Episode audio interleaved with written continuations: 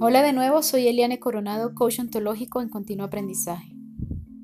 Este ya es mi segundo podcast, aunque no los iré contabilizando cada vez que decida publicar uno nuevo, para mí es importante mencionarlo por aquello de que sigo aprendiendo sobre el uso y manejo de esta herramienta.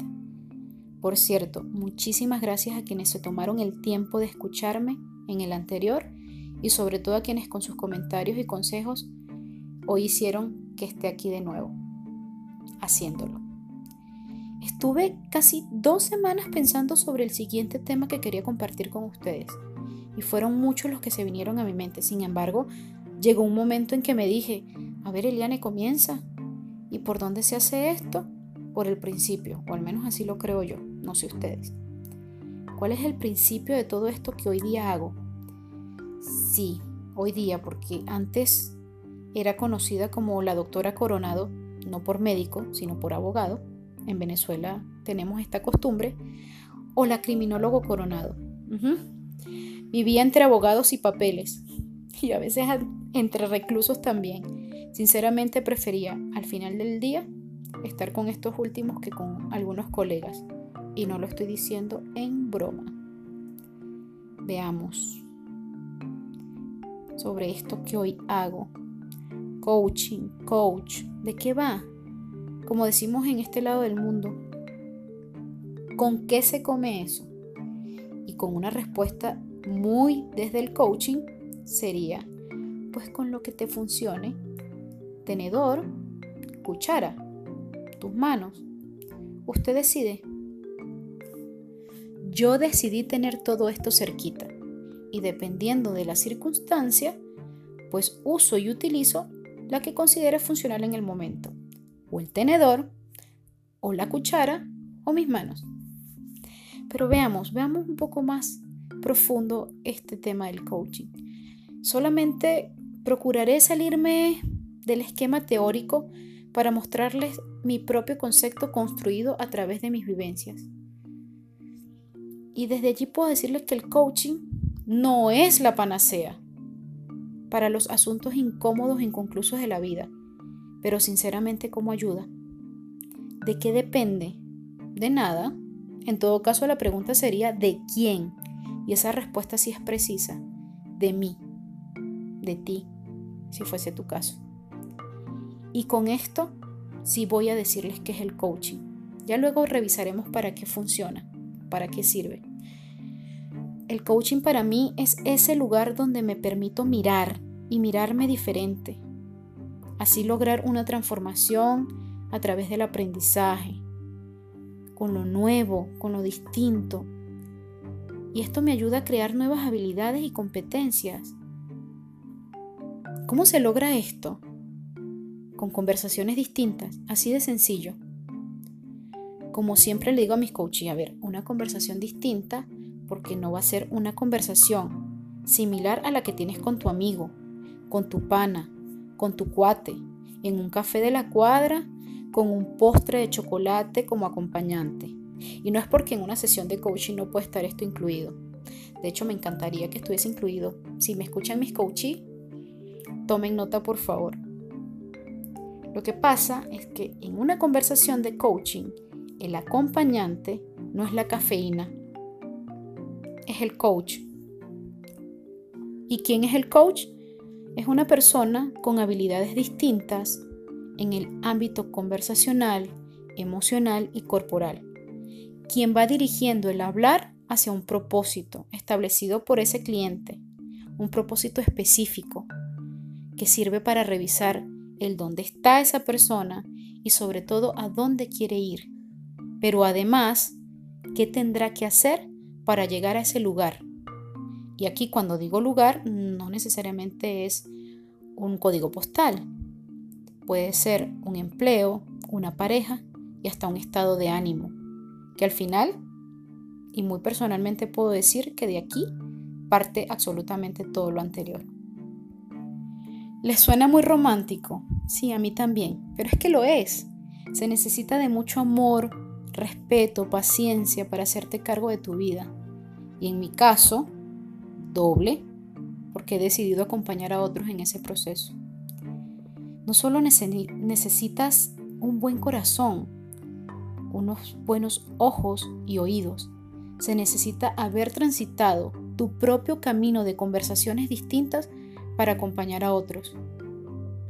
Y bueno, de esta manera es como hoy soy coach. Y los tribunales y los juicios y los barrotes los miro desde lejos con agradecimiento y con honra.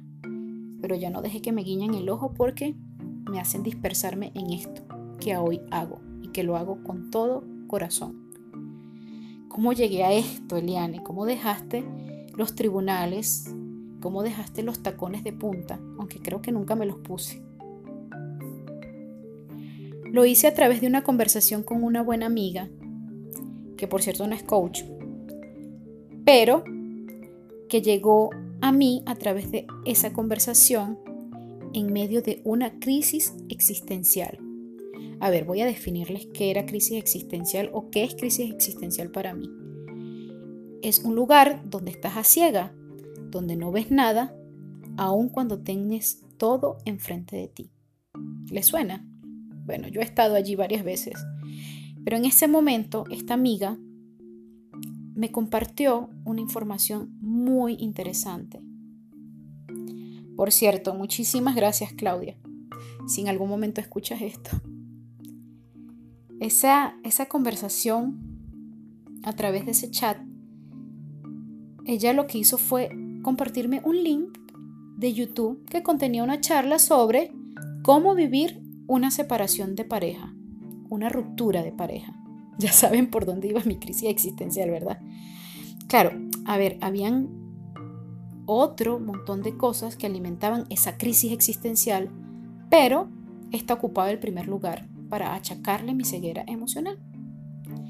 Y así fue como a través de un video conocí el coaching. Y luego de un año, un viaje de ocho horas, un retorno después de una migración, estaba sentada en un aula de clases formándome para ser coach, para hacer coaching. ¿De qué sirve? ¿De qué ha servido esto? También esta respuesta va a ser muy personal y espero les funcione o resuenen con ella. El coaching para mí sirve para autorresponsabilizarse de tu vida. No es autoayuda. Ey, que no tengo nada en contra del término. Al final son hermanas del mismo padre, el amor propio, y de la misma madre, la compasión. Pero sí, para eso sirve. Y me sigue sirviendo. Para mí ha sido maravilloso porque me ha llevado a vivir tranquila. Sí, así también en tono romántico. Es que ha sido, e-, ese ha sido el mayor regalo que me dio el coaching. La paz que siento o que sentí y continúo allí al descubrir que no necesito tener la razón, que el otro es otro, genuino, distinto a mí, que el mundo es según los lentes que decida usar, que mis emociones, todas, por favor escúchenme, todas mis emociones son maravillosas, porque me ponen frente al mundo como un ser vivo, como un ser vivo que siente y que demuestra sin necesidad, sin necesidad de imponerme sobre los demás. Y que mi lenguaje, es decir, las palabras que uso, describen mi mundo interior y el mundo exterior al mismo tiempo. El coaching me ha enseñado un montón de cosas, pero digamos que esas han sido las más fundamentales. Y ya con eso para mí es suficiente porque me regaló la paz y la tranquilidad. A ver, tampoco es que ahora soy una comeflor y que ando por las nubes saltando de, de nube en nube, pero es que ahora vivo en conciencia, en conciencia de mi entorno y de mí misma. Y es que solo desde allí puedo y decido vivir mi vida sin culpables, sin culpas. Imagínense, solo con eso yo estoy agradecida con el coaching. Yo no sé cuántos suspiros me llevó escribir esto y ahora que, que lo estoy grabando lo vuelvo a hacer.